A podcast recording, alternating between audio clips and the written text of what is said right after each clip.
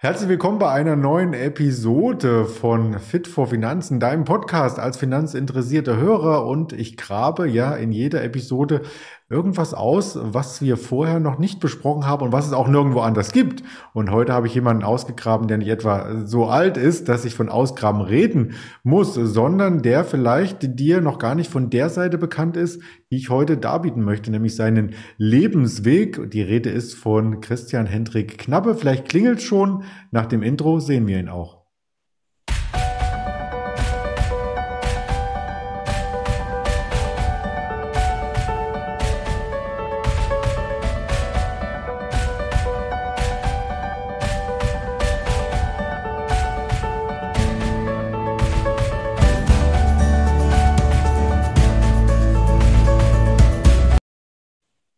Da ist er auch schon. Hallo Christian. Hallo Andreas, äh, schönes Intro, was du wieder gebracht hast, in gewohnter Manier mit dem Ausgraben und so weiter. Äh, ich bin gespannt, was, was du bei mir zutage fördern kannst, was äh, hoffentlich auch für die Zuschauer, Zuhörer interessant ist, um dran zu bleiben an deinem Podcast. Ich bin sehr gespannt, wie gesagt, und äh, lass uns einfach loslegen. Ja, lass uns ganz am Anfang beginnen bei unserer Verbindung genetischer Natur. Du stammst auch aus Thüringen. Absolut, absolut. Ich sag mal, äh, in meinen Adern fließt auch so, so ein bisschen Bratwurstwasser, wie man das immer ganz gerne sagt in Thüringen, oder äh, Kloßwasser auch, weil die Thüringer Klöße, die kennt ja auch jeder über die thüringischen Grenzen hinweg. Äh, ob man das jetzt mag, steht wieder auf einem ganz anderen Blatt. Wir mögen das und dementsprechend wir als Thüringer, ja, A, müssen wir zusammenhalten und B, ist das gemeinsame Zusammenarbeiten natürlich auch nochmal mal auf einem ganz anderen Fundament. Und dementsprechend freue ich mich sehr, mit dir heute talken zu können. Ja, das freut mich auch. Äh, die Ehre ist auf meiner Seite.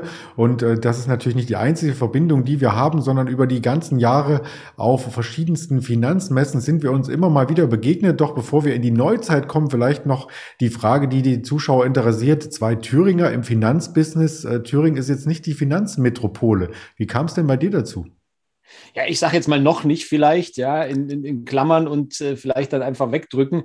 Äh, Wird es wahrscheinlich auch nicht werden, um ehrlich zu sein. Aber bei mir kam das dazu äh, tatsächlich recht zufällig. Ich bin äh, ja in der Wendezeit groß geworden, beziehungsweise zur Schule gegangen, Gymnasium, was früher noch EOS hieß, du wirst das noch kennen, erweiterte Oberschule war noch der DDR-Slang und wurde dann zum Gymnasium ja, zwölf Jahre war das Ganze. Heute hast du ja meistens 13 Jahre, die du unterwegs bist, äh, auf den längsten Bildungsweg eben zum Abitur. Und äh, danach stand die Frage, wie geht's weiter? Und äh, jetzt muss ich mich auch so ein Stück weit dekorieren. Ich war Wehrdienstverweigerer, ja, hat mehrere Gründe gehabt, darauf will ich jetzt nicht eingehen, und habe dann Zivildienst gemacht. Und dieser Zivildienst war damals ja, terminiert auf 15 Monate. Und 15 Monate ist, sage ich mal, in den strukturierten Zeiten, die man dann hat, Richtung Ausbildung, Richtung Studium, ganz einfach super unpassend gewesen. Mhm. Also sprich, ich hatte ein Vierteljahr zu viel auf der Uhr und musste gucken, was ich dann mache und bin über ein Praktikum bei der Kreissparkasse Saalfeld-Rudolstadt äh, in den Kontakt eben mit der Finanzindustrie gekommen und äh, habe da auch tatsächlich Blut geleckt, wie man so schön sagt, habe da eine Lehre auch angeschlossen, eben bei jener Sparkasse und das war so der Anfang der Finanzindustrie bei mir. Und ich glaube, das war auch der richtige Weg. Du hattest ja noch äh, die Aufgabelung und hättest auch der Abreiser der Eintrittskarten bei den Feengrotten werden können. Hätte ich auch werden können. Ganz lustig, dass du das sagst. Äh, ich habe eine ehemalige Klassenkameradin von mir, die ich genau dort, als ich mit meiner Familie die Feengrotten besucht habe, vor hm, vier, fünf Jahren, die habe ich da wieder getroffen. Die ist da in leitender Funktion, hat jetzt keine Eintrittskarten abgerissen, aber der Bildungsweg beziehungsweise der Weg eben da, wo ich gekreuzt habe, hätte auch dahin gehen können. Ich bin ehrlich gesagt ganz froh, dass es da nicht geendet ist, weil, äh, und auch da wieder so ein kleiner Insider, ich Platzangst habe mittlerweile und dementsprechend Feengrotten nicht gut sind. Okay, also da findet unser nächstes Date auf jeden Fall nicht statt in den Feengrotten. Ähm, das bringt mich als Trader ähm, auf die äh, zweite große Frage, die nächste Abgabelung in deinem Leben. Ähm, lernt man denn bei so einer Sparkassenausbildung schon irgendwas über Trading oder ist das nur so der erste Schritt in die Finanzszene? Also das ist auf jeden Fall der erste Schritt, definitiv. Ich muss äh, rückblickend sagen, äh, die Lehre bei der Sparkasse und natürlich auch Berufsschule und so weiter, sehr fundiert, sehr breit. Äh, eben dieses Breite lässt natürlich auch vermuten, dass eben so ein Fachwissen, so ein spitzes Fachwissen, was für, für, für Traden dann zum Schluss notwendig ist, nicht vermittelt wird. Aber wie gesagt, das breite Wissen, was den Finanzmarkt anbetrifft, von Krediten über Ausleihungen und so weiter und so fort, alles Anlagethemen, wurde da behandelt, verschiedene Abteilungen auch äh, rotierend durchlaufen. Und äh, aber damals schon fand ich die noch Wertpapierabteilung, wie das damals hieß. Heute heißt das anders, äh, Individualkundenabteilung und so weiter. Da findet auch, äh, sagen wir, gefühlt alle drei Wochen ein neuer Name Platz. Äh, fand ich damals schon spannend und bin damals auch schon in Kontakt gekommen, tatsächlich mit eben Wertpapieren, auch über die Berufsschule befeuert und äh, ich sage es nur ungern, aber es ist die reine und pure Wahrheit, desaströs gescheitert äh, beim äh, Zocken, beim Kaufen von Optionsscheinen, einfach nicht verstanden. Das Finanzwissen dahinter hat komplett gefehlt und äh, dementsprechend äh, ja, der finanzielle Erfolg meines Tradings, wenn man das heute so nennen mag, äh, war definitiv nicht da, aber die Lernkurve steil. Mhm. Ja, man muss ja oftmals lernen durch Schmerz, dann begreift man es richtig. Ähm, hast du dich da verbissen tiefer reingekniet oder hast du erstmal gesagt, ich lasse das Ganze und äh, kümmere mich um andere Sachen, zum Beispiel Geld verdienen mit einer Angestellten-Tätigkeit? Nee, das nicht. Das hat sich auch wieder durch so eine Art Zufall ergeben. Äh, ich habe dann direkt nach meiner Lehre, also wirklich am Tag der IHK-Prüfung, bin ich dann äh, in die Hauptstelle, wie das damals hieß, nach Saalfeld gefahren und habe gesagt, äh, Freunde, war eine schöne Zeit hier, aber ich habe jetzt was anderes vor. Warum war das so? Ich hatte Wochen oder Monate sogar vorher äh, mit einem sehr, sehr guten Freund, mit dem ich damals auch die, die Schule gemeistert habe, das Abi bestanden habe, äh, immer noch eine gute Beziehung und habe den besucht in Stuttgart. Äh, und in Stuttgart, was ich damals auch noch nicht so ganz präsent, äh, präsent wusste, äh, gibt es eine Börse, gibt es heute noch eine Börse, die ist heute viel, viel, viel bekannter, als sie damals war. Heute haben wir natürlich das Thema Krypto und so weiter und so fort, was äh, speziell in Stuttgart befeuert wurde mit Bison-App und so weiter und so fort. Ich glaube, da brauchen wir jetzt nicht drauf eingehen. Damals kannte das keiner. Ich habe den besucht in Stuttgart und durfte auch mit aufs damals heilige Parkett in den sogenannten Königsbau. Das war alles ziemlich oldschool, durfte den auf dem Parkett äh, besuchen in der Maklerschranke und habe mich damals auch mit dessen ja, Vorgesetzten unterhalten. Er hat damals auch ein Praktikum da gemacht und die sagen zu mir, du kommst auf jeden Fall zu uns runter, machst hier auch ein Praktikum und so weiter. Und haben wir damals schon, bevor ich meine Lehre abgeschlossen habe, äh, einen Praktikumsvertrag tatsächlich blanko, wirklich blanko unterschrieben von der einen Seite in die Hand gedrückt gesagt, du kommst jetzt da runter. Das heißt so, nein, ich mache erst meine Lehre fertig und deswegen bin ich eben am Tag der Absolvierung IHK-Prüfung direkt dann in die Hauptstelle, habe gesagt, ich gehe nach Stuttgart und das war so die Initialzündung dann in eben diesen ja, Bereich reinzukommen, der etwas schärfer Richtung Anlagethemen ging und eben auch Trading. Also mit einem Vertrag aus Thüringen weggelockt, da ging es mir ähnlich. Wieso? Was hast du da gehabt? Ich habe äh, damals bei IBM in Frankfurt einen Praktikumsvertrag bekommen und die haben Banken beraten. Und das fand ich so spannend, dass ich erst mal ein paar Jahre in Frankfurt hängen geblieben bin und ja, von dem Metier nie wieder losgekommen. Siehst du, aber in Frankfurt haben wir uns nie getroffen, weil ich war erst jahrelang in Stuttgart. Ich bin 1999, um die Jahreszahlen auch noch drauf zu schreiben, eben nach Stuttgart dann runtergegangen. Mhm. Eben zu diesem Praktikum, habe zumindest angefangen mit einem Praktikum, habe das Ganze dann weitergedreht, können wir ja vielleicht gleich noch drüber drauf eingehen und bin 2007 nach Frankfurt. Wie lange warst du in Frankfurt? Da war ich schon wieder weg. Man könnte sagen, eine Stadt ist zu klein für uns beide. Nein, das wäre natürlich Quatsch. Aber ähm, du hast ja dann aus dem Praktikum mehr gemacht, wie du eben angedeutet hast, und bist richtig ein, kann man so sagen, Börsenhändler geworden, richtig? Absolut. Ich habe das Praktikum beendet und habe mich äh, damals an mir selbst zweifelnd tatsächlich äh, wohl ganz gut angestellt. Und meine damaligen Chefs, kann man ja auch namentlich erwähnen, äh, Harald Schnabel, der ist mittlerweile sehr erfolgreich mit einem neuen Unternehmen, wo es um grüne Themen geht, ESG und so weiter und so fort in der Schweiz unterwegs. Und der Harald hat mir damals gesagt, ja, auf jeden Fall bleibst du da. Ja, so ein richtig schöner Schwabe. Bleibst da und habe einen Vertrag bekommen und habe dann eben von dem Zeitpunkt an, das Praktikum ging ein halbes Jahr, also aus dem Jahr 1999 anfangen bis 2007 eben an der Börse Stuttgart als Händler gearbeitet. Angefangen habe ich da mit äh, Optionsscheinen, also eben Derivaten, die zu handeln. Da gab es damals noch nicht so furchtbar viele, also mit heute überhaupt nicht vergleichbar die Anzahl Äh, da ging es hauptsächlich auch um äh, Warrants, klassische Warrants, also Optionsscheine mit einer Laufzeit und so weiter und so fort, ganz klassische Themen. Und äh, dann irgendwann kamen die Zertifikate dazu, der Zertifikate-Boom. Es gab das, äh, ja, die Dotcom-Bubble, bevor die geplatzt ist, äh, ist das Zertifikate-Business durch die Decke gegangen mit äh, so lustigen Zertifikaten wie B2B-Basket, Biotech-Basket, wo tatsächlich dann äh, ein, ein Fakt entstanden ist, dass die Dinge ausverkauft waren und neue aufgelegt werden mussten und die Leute gekauft haben, wo Biotech oder wo B2B drauf stand. Ja, also das war ganz verrückt. Hat auch super Spaß gemacht. damit habe ich angefangen, eben mit solchen Produkten, namhafte Emittenten wie eine Commerzbank Bank, eine Societe Generale damals gehandelt, eine UBS, auch mal eine Goldman Sachs. Also ziemlich viel unterwegs gewesen dort auch. Bin da aufgestiegen bis zum Gruppenleiter tatsächlich, habe drei, vier Leute im, im äh, Zertifikate bzw. Derivate-Business dann auch unter meinen Fittichen gehabt. Bin dann intern aber gewechselt äh, auf die Aktienseite, weil ich auch mal, ja, sagen wir mal, die, die direkte Seite, also sprich den direkten Aktienhandel erleben wollte. Und das hat noch mehr Spaß gemacht, um ehrlich zu sein. Du wirst das noch kennen. Ich weiß nicht, äh, ob unsere Zuschauer, Zuhörer das alle noch äh, so parat haben. Eine Nokia war damals das Ding schlechthin, vergleichbar mit heute vielleicht mit einer Apple oder mit einer Google.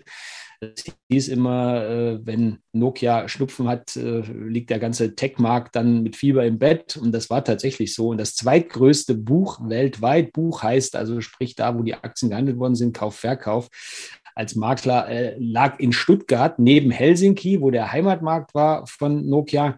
Und sobald Nokia Zahlen gebracht hat, äh, war Tuvabu in Stuttgart und ich durfte dieses Buch betreuen eine ganze Zeit lang und das hat super, super Spaß gemacht. Also da habe ich sehr, sehr schöne, sehr, sehr intensive Erinnerungen dran, aber damals auch Börsenhandel, jeden Tag Stress pur. Wirklich, du nimmst alles mit nach Hause, du hast das alles im Kopf, du kommst irgendwo nie zur Ruhe. Es ist positiver Stress, zumindest sehe ich das so oder sah ich das so. Nichtsdestotrotz würde ich das heute nochmal machen. In meinem Alter Nein. Also alt schaust du gar nicht aus. Also hast dich gut gehalten. Vielleicht für denjenigen, der jetzt das erste Mal die Begrifflichkeiten hört, das Buch und Handel äh, zur Erläuterung. Also du hast jetzt nicht für dich selbst gehandelt, sondern du hast Kundenorders quasi in Übereinstimmung gebracht, Kauf- und Verkauforders, äh, die dann bei einem Preis ausgeführt werden, der im Idealfall für beide Seiten der beste ist. Absolut. Also das war dann dieser ausgewogene Preis, dieser klassische Börsenpreis, der berechnet wird. Ich habe 2000 ja, ich meine, es war 2000, auch da war ich mal in Frankfurt ganz kurz. Vielleicht warst du da gerade im Urlaub oder irgendwas. Du hast ja gesagt, die Stadt taugt nicht für uns beide dann zum Schluss. Äh, Habe ich meinen Händlerschein gemacht und äh, da wurde mir auch, wie vielen anderen auch, die, die den Händlerschein da gemacht haben, beigebracht, wie du eben diesen Ausgleich im Orderbuch dann schaffst und quasi den Börsenpreis feststellst. Und das hat man dann irgendwo äh, in Fleisch und Blut und das wird am Tag des Öfteren so getan. Aber wie du richtig beschrieben hast, natürlich, ich war angestellter Händler, nicht aufs eigene Buch, sondern als angestellter Händler habe ich eben für den Ausgleich gesorgt. Natürlich auch mit Überhängen, weil nicht immer passt das. Nicht auf jeder Seite stehen 100 Käufer und 100 Verkäufer, also von den Stücken her, sondern das sind unterschiedliche Zahlen und da muss man auch mal selbst mit eintreten und selbst ins Risiko gehen, sowohl auf der Long, also sprich, wenn man Aktien reinbekommt, zu viele hat und äh, zu wenig Käufer auf der anderen Seite hat, zu diesem Preis und natürlich auch die andere Geschichte andersrum auch. Und das ist das, was einen Börsenhändler, einen Makler dann ganz einfach auszeichnet. Und das war das, was ich da getan habe. Wurde da auch wieder deine Lust so ein bisschen geweckt, diese anfänglichen Gehversuche an der Börse auszumerzen und vielleicht im Eigenhandel ein bisschen loszulegen? Ja, ich sage mal so, das war ein gewisser Eigenhandel, eine gewisse Eigenhandelskomponente war da immer dabei, eben durch diese Ausgleichsfunktion. Natürlich hat man geguckt, äh, zu verstehen, wo bewegt sich eine Aktie hin. Und das hat dann auch sehr, sehr gut funktioniert. Ich habe äh, in meiner Zeit als Börsenhändler, Börsenmakler tatsächlich viel von meinem Bauchgefühl gelebt. Also die Charttechnik äh, hat da natürlich auch eine Rolle gespielt, aber eher eine untergeordnete für mich. Das, was wir ab und zu mal so kennen, äh, diese, diese bunten Bildchen, wo ein Chart, sagen wir nur noch diffus erkennbar lesbar ist und alle möglichen Linien drüber gelegt sind und so weiter. Das war mir ehrlich gesagt fremd. Davon habe ich nie gelebt, sondern tatsächlich von dem, was ich gesehen und was ich gefühlt habe. Äh, lag aber auch daran, dass ich wirklich äh, rund um die Uhr während der Handelszeiten ja, die, diese Aktien gesehen habe und tatsächlich irgendwann angefangen habe, ein Gefühl dafür zu bekommen. Und da bin ich heute noch der Meinung, das schlägt doch durchaus in den meisten Situationen auch eben dieses reine charttechnische Herangehen. Eine Kombination ist wahrscheinlich äh, der Königsweg, wie in so vielen ja, Lebensbereichen, Kombination aus verschiedenen Sachen äh, am meisten nach vorne bringt. Hm. Darf man denn rein rechtlich als ähm, Aktien- oder Derivatehändler auch parallel für sich selber, für sein eigenes Konto handeln oder ist das komplett untersagt? Also damals, äh, ich respektive beziehungsweise gehe auf 1999, 2000er zurück, da war noch vieles möglich, da war die Regulierung durch BaFin und so weiter und so fort. BaFin gab es da, glaube ich, gar noch nicht, also die Begrifflichkeit noch nicht. Es gab da zwar ein Aufsichtsamt, eine Aufsichtsbehörde, aber das hieß noch nicht BaFin. Da war die Regulierung noch relativ lax, man hätte es gedurft, man hätte es gekonnt. Ich habe auch teilweise mal irgendwelche Aktiengeschäfte beziehungsweise Optionsscheingeschäfte selber auch nebenbei getätigt, aber natürlich nicht aufgrund irgendwelcher Bücher, die ich da betreut habe, sondern einfach auf Meinung und äh, auch da äh, dekouvriere ich mich hier sehr gerne, weil es liegt viele, viele Jahre zurück. Äh, erfolgreich war das nicht wirklich. Äh, unter der Begrifflichkeit hin und her macht Taschen leer vielleicht abzustempeln. Also sprich, äh, ich habe da jetzt nicht den großen Profit draus ziehen können. Ich habe es nie berechnet, aber ich glaube, ich wäre relativ zufrieden, wenn ich null auf null da rausgekommen wäre. Mhm. Ist zumindest ein ehrliches Statement, das ehrt dich sehr. Vielen Dank und du bist dann nach Frankfurt, als ich schon in Frankfurt weg war. Das hat aber nichts miteinander zu tun. Nee, das hat definitiv nichts damit zu tun. Äh, ich bin nach Frankfurt dann gewechselt im Jahr 2007, äh, nachdem in Stuttgart, äh, sage ich mal, für mich vieles erlebt wurde und ich auch gemerkt habe, dass das Thema Handel auf Dauer in der Intensität, die ich, äh, die ich da an den Tag gelegt habe, äh, für mich nicht sein kann, weil das wirklich an die Nerven gegangen ist, wirklich gezerrt hat am Körper und allem drumherum. Ähm, ich habe auch versucht, noch zum Schluss hin äh, aus dem Aktienhandel rauszugehen und mich an Anleihen zu probieren. Das habe ich zwei Wochen getan. Ich fand es fürchterlich, ja, rückblickend. Äh, Anleihen waren überhaupt nichts für mich, irgendwo diese Zinskupons und so weiter und so fort. Und deswegen habe ich dann gesagt, komm, äh, wir, wir, gehen aus Stuttgart weg oder beziehungsweise ich gehe aus Stuttgart weg und habe dann äh, in Frankfurt angeheuert bei der Deutschen Bank eben. Und äh, da aber auch den Bereich im weitesten Sinne Treue bewiesen, indem ich da auf einen Desk gewechselt bin, nämlich X Markets. Äh, X Markets ist ja, ist allerdings nicht mehr das, was es früher war, aber ist nach wie vor der Retail-Derivate-Platz beziehungsweise der Retail-Derivate-Arm der Deutschen Bank. Und da habe ich eben von 2007 bis zum Schluss 2020 äh, ja, für Furore gesorgt, würde ich fast sagen. Das stimmt. Ich habe dich dort auf dem Parkett natürlich nie sehen dürfen, weil da kommt man gar nicht rein als Gast. Ich glaube, einmal war ich in der Spätschicht auf dem Handelsflur von der Deutschen Bank, weil ein Freund von mir dort Praktikum gemacht hat, gesagt, ich lass dich mal rein, aber pst, ich verrate den Namen natürlich jetzt nicht. Das war schon illustrer, äh, wie die Orders so im außerbörslichen Handel da durchgeswiped sind. Und er sagte dann, er ist dafür verantwortlich, ähm, wie viel Volumen bereitgestellt wird für die Derivate. Und oh, da kommt eine große Order von kommt direkt ähm, 20.000 Stück. Nee, das machen wir jetzt nicht. Wir unterhalten uns gerade und setzen das Limit mal ein bisschen runter. Ähm, also da hat auch der menschliche Faktor durchaus noch seine Daseinsberechtigung in dem Business, oder?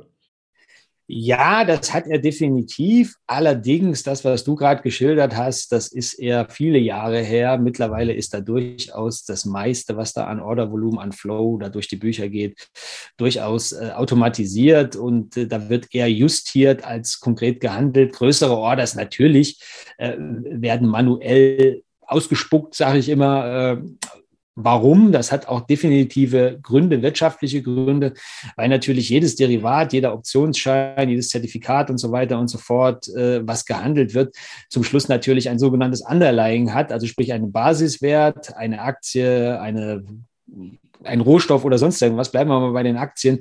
Wenn jetzt natürlich eine riesengroße Order in Optionsschein kommt, die den Markt auf der Aktienseite sehr bewegen würde, Da muss man natürlich gucken, welche Markttiefe ist am eigentlichen Underlying-Markt, sprich am Aktienmarkt vorhanden. Und das äh, sollte natürlich äh, ein, ein, Händler tun. Und deswegen sitzen da noch Händler und widmen sich solchen großen Orders natürlich dann auch manuell und mit viel Aufmerksamkeit und schauen, dass natürlich da auch äh, die Bank zum einen schadlos gehalten wird, aber natürlich auch der Kunde, der die Order eingestellt hat, fair behandelt wird, weil das ist natürlich auch wichtig. Und man hört ja immer mal wieder von Gerüchten, dass Emittenten Kunden, irgendwelche Kunden Jargon, ja, ich gebe es nur wieder, ich zitiere, abrippen, das ist aus meiner Sicht völliger Quatsch. Ja. Ich habe mehrere Emittenten erlebt. Ich war bei der Deutschen Bank über viele Jahre, wie gesagt, 13 Jahre.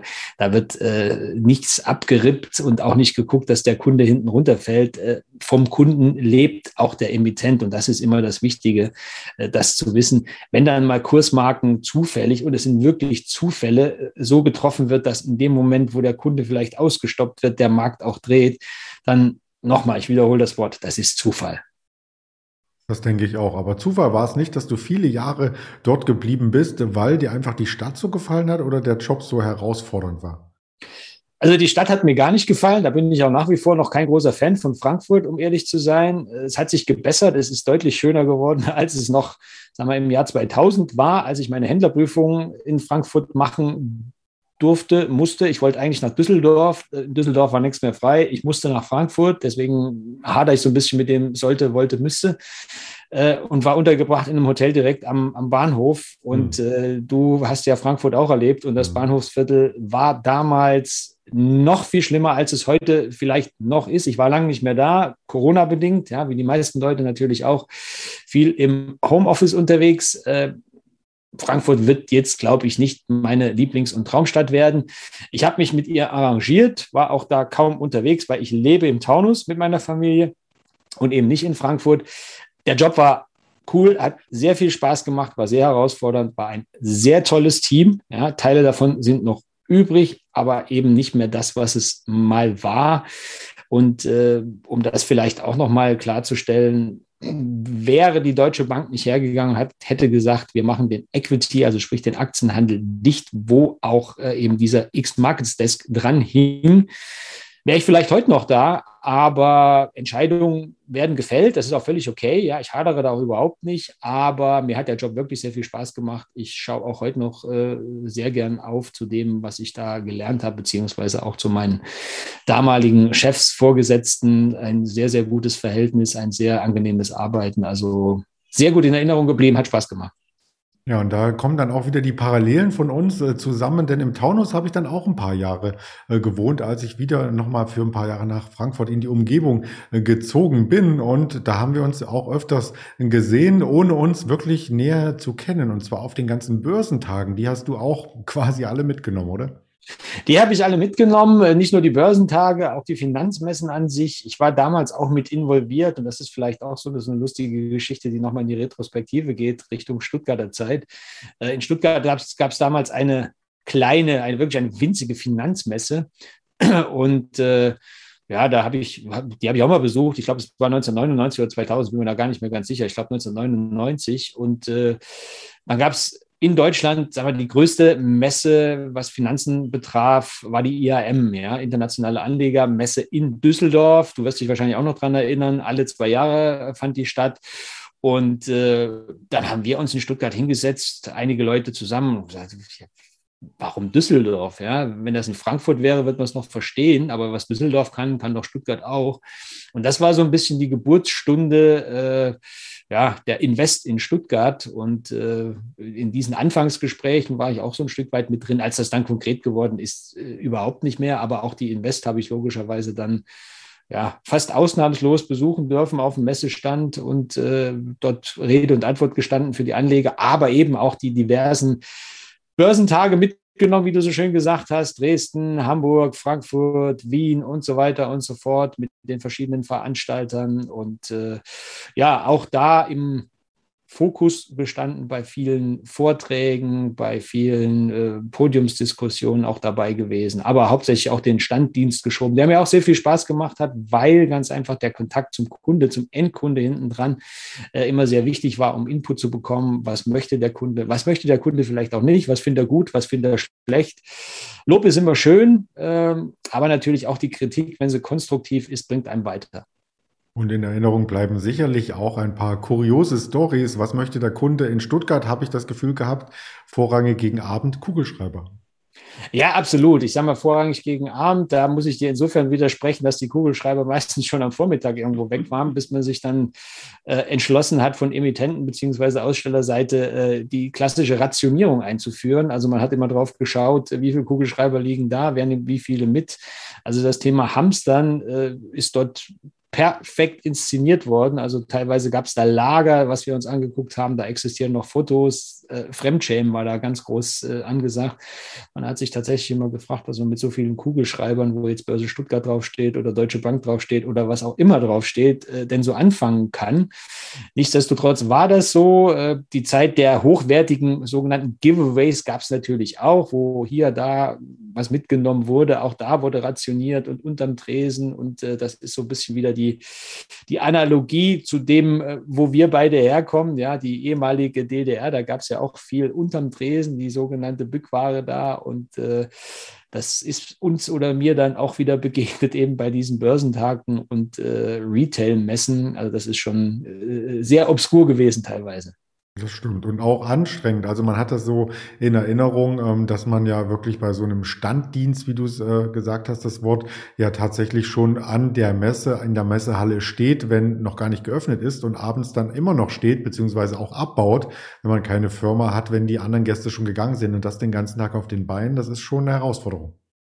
Ja, definitiv. Also das war immer eine sehr, sehr anstrengende Zeit. Wie gesagt, ich habe es vorhin äh, erwähnt, hat sehr viel Spaß gemacht, aber das war tatsächlich auch immer sehr anstrengend. Man ist am Abend dann Richtung Hotel oder nach Hause, je nachdem, wo die Messe dann auch war, äh, mit doch eher schmerzenden Füßen. Äh, immer noch relativ gut unterwegs gewesen im Vergleich zu den Kolleginnen, die leider in der Finanzbranche jetzt nicht ganz so viele sind, äh, was ich ein bisschen schade finde, dass, äh, sagen wir, immer noch nicht so viele Frauen, wie wir uns das gewünscht hätten, eben das Thema Börse auch mitspielen. Das wird immer besser. Da gibt es ja viele, viele Initiativen mittlerweile, Gott sei Dank. Mhm. Aber damals war das so, dass da nicht so viele äh, Frauen mit dabei waren. Man hat da eher die, die Messerhostessen genutzt, äh, um die Weiblichkeit da abzubilden. Und auch die mussten dann immer auf diesen sogenannten schön hochhackigen rumlaufen, was natürlich der ein oder andere sehr attraktiv fand. Aber mir haben die Damen doch dann durchaus immer eher leid getan, weil die hatten wirklich Schmerzen an den Füßen.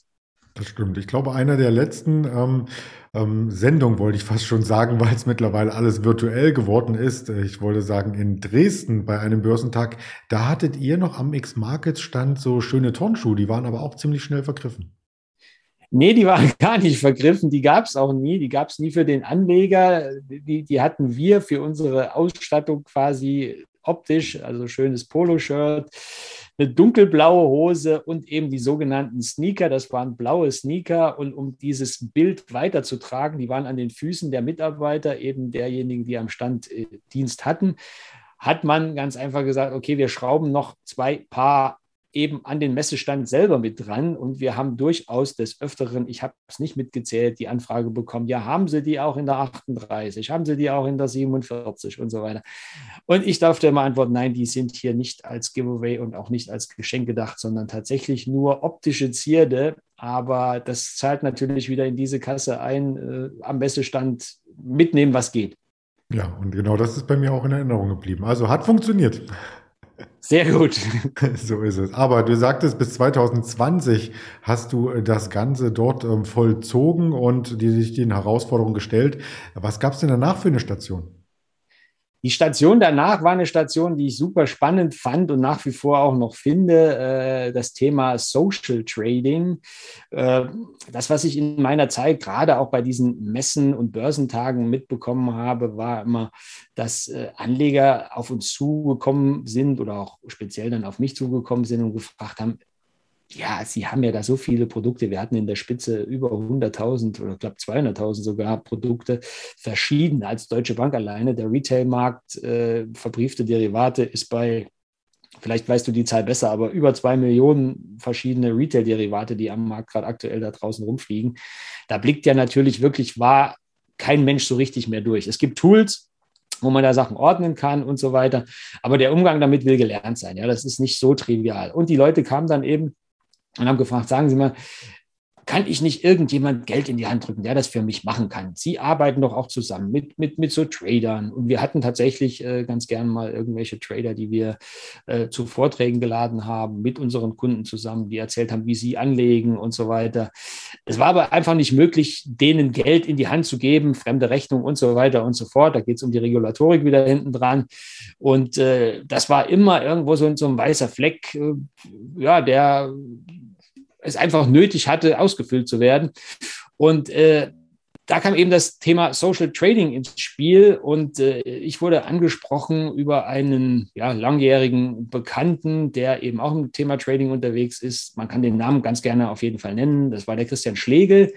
Äh, und der Christian Schlegel sagt zu mir, guck mal her, und hier bei dir Deutsche Bank, das ist doch auch äh, nicht mehr ganz so und der Handel wird dazu gemacht und so weiter und so fort. Und dann habe ich mir das angeschaut, angehört und mich dann entschlossen, im Jahr 2020 eben dahin zu wechseln zur Fels Group und eben zu Follow My Trader, was heute Follow My Money heißt wo es eben darum ging, eben erfolgreichen, kuratierten Tradern, sogenannten Start-Tradern zu folgen und deren Anlagestrategien mit eigenem Geld in eigenem Depot zu kopieren. Ja, auf einem Weg, der insofern sehr smart ist. Heute bezeichnet man das als Fintech. Ja, das ist eine technische Lösung, äh, sagen wir, über einen Bankenpartner. Aktuell ist das die Baderbank. Äh, wo man dann einfach diesen Tradern, die einen Trade machen, direkt mit folgen kann. Entweder kann man automatisiert folgen, also sprich, äh, die machen einen Trade und du wirst automatisch mitgenommen mit der vorgegebenen Stückzahl, mit, der, mit dem vorgegebenen Limit und so weiter und so fort. Man kann das natürlich auch äh, individuell parametrisieren. Oder man kann nachgelagert diskretionär folgen, indem man eine Push-Nachricht bekommt aufs Handy oder eben auf, auf den Rechner, auf den Desktop-Rechner und sagen kann, okay, ich möchte folgen und mit der und der Stückzahl zahlen mit dem und dem Betrag. Also sprich, ich habe jemanden, der die Expertise mitbringt und dem brauche ich nur noch zu folgen. Und das ist eine super Idee. Deswegen habe ich da angeheuert und äh, ja, bin bis dato eben für dieses Unternehmen tätig und äh, finde die Idee des äh, Trade Followings, des Start Tradings äh, nach wie vor super spannend. Die Idee ist ja nicht ganz neu mit dem Social Trading. Auch dazu gibt es schon eine Podcast-Episode. Also wenn du bei Fit for Finanzen im Archiv mal bohrst, äh, findest du zum Thema Social Trading zwei Folgen. Sogar einmal den Richard Doppelsberger, der hier mehrere Wikifolios managt, die jeweils über 1000 Prozent Performance aufzeigen, seit mehreren Jahren dort erfolgreich und hat unter Management oder Under Management, wie es so schön heißt im Englischen, auch mehrere Millionen schon, die er verwaltet, indirekt und der Michael Tomacek von Block Trading der Besten, der rollt so diese ganze Szene ein bisschen auf. Also gerne mal hier äh, nachschauen. Und zur Fels werde ich in den Shownotes mal einen Link mit reingeben, damit sich der ein oder andere Interessent hier weiter informieren kann. Was mich in dem Zusammenhang interessiert, ähm, wäre es für dich denkbar, auch auf die Seite der Trader zu wechseln oder bist du eher mit äh, dem Ohr und der Nase am Puls vom Trading an der Peripherie angesiedelt?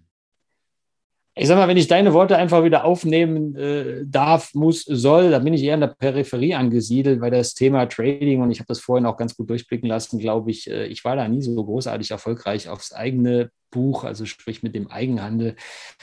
Warum ist das so? Es ist viel Arbeit. Es ist sehr viel Arbeit, sich stets und ständig damit zu beschäftigen und so weiter. Sagen wir zumindest den Handelsansatz, den ich früher gefahren habe, eben für eine Firma, für die Börse Stuttgart.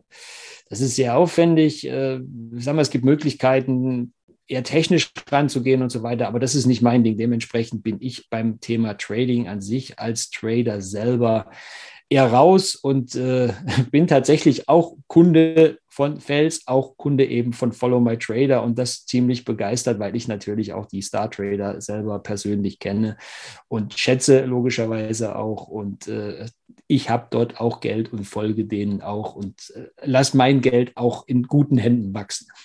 Und das wäre, glaube ich, auch ein Tipp von deiner Seite an alle, die sich um das Thema Geld und Altersvorsorge kümmern, das Geld einfach anlegen und nicht mit der Inflation preisgeben. Ja, auf jeden Fall. Ich sage mal, das ist ein Thema, was natürlich uns allen unter den Nägeln brennt. Äh, das Thema Inflation. Unser Geld wird automatisch weniger wert, ohne dass wir irgendwas tun, wenn wir es auf dem Girokonto oder auf dem gut alten Sparbuch liegen lassen. Zinsen gibt es auf beiden nicht. Äh, Im Gegenteil, äh, ich habe jetzt diese Woche wieder gelesen, dass selbst die Sparbücher durch irgendwelche Gebühren äh, quasi auch zum Negativzins gezogen werden und nicht nur diese 0,00, keine Ahnung, wie viele Nullen das sind, 1 Prozent abwerfen, also sprich praktisch nichts. Äh, bei Girokonten kennen wir das ja schon. Ab bestimmten Beträgen gibt es dann den sogenannten Strafzins. Ja.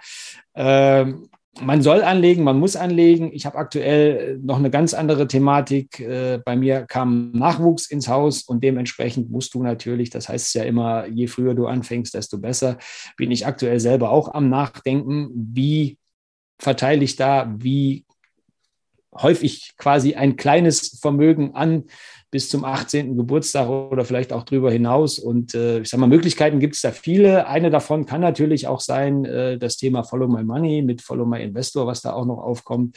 Da hast du ja auch schon einige Themen äh, gebracht gehabt in der Richtung. Aber natürlich auch das Thema ganz einfach, ganz klassisch Sparpläne, ETF-Sparpläne vielleicht. Oder auch äh, das Thema Krypto. Warum denn nicht? Hm, das stimmt. Vielleicht als letzte Frage, wir sind jetzt schon bei lockeren 30 Minuten. Ich könnte noch länger mit dir reden, aber die ja. Zeit auf meiner Festplatte ist irgendwann zu Ende von der Aufzeichnung. Nein, Spaß beiseite. Ähm, da du ja viele Trader in den letzten Jahrzehnten kennengelernt hast, würdest du dem jemanden, der neu sich in die Finanzmaterie einarbeitet, raten, in Richtung Trader zu gehen oder zu sagen, das ist eigentlich ausweglos, weil nur ganz wenige Prozent es überhaupt schaffen, profitabel zu werden? Ja, ich sage mal so, das ist immer die Frage, mit wem redet man dann? Wer ist derjenige? Welche Voraussetzungen hat der oder diejenige? Ja, das ist ja immer das Wichtige. Und grundsätzlich hat die Chance natürlich jeder, ein erfolgreicher Trader, Traderin oder muss man heute auch sagen, noch divers zu werden. Äh, die Chance ist definitiv da. Aber äh, das ist das, was ich auch schon immer auf meinen verschiedenen äh, Vorträgen, Roadshows und so weiter und so fort äh, genauso kommuniziert habe. Es ist harte Arbeit. Es ist tatsächlich harte Arbeit. Und wenn wir uns mal, du kennst ja auch einige von den eben genannten erfolgreichen Tradern, wenn wir uns die anschauen, äh, das fliegt denen nicht zu. Die müssen dafür vieles tun, Charts analysieren, irgendwelche Datenbanken fahren und, und, und, und, und, und, und. Das ist ganz, ganz, ganz viel Arbeit. Dementsprechend die Leute, die das wirklich wollen, die sich reinknien, die dafür alles geben zum Schluss, das ist ein Job.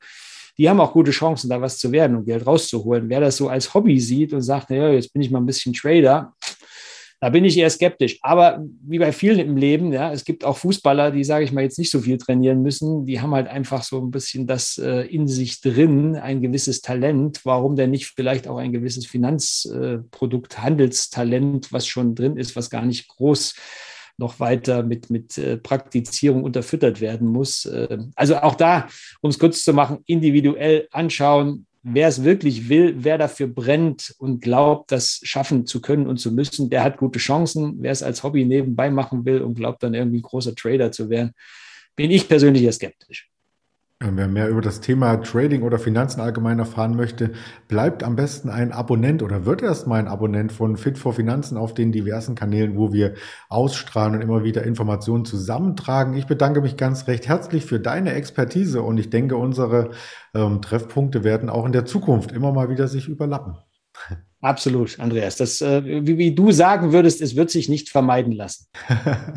genau, so sagt man das als Thüringer Optimist. Genau. Ganz vielen Dank, Christian, und bis bald. Bis bald. Vielen Dank dir auch, Andreas. Ciao.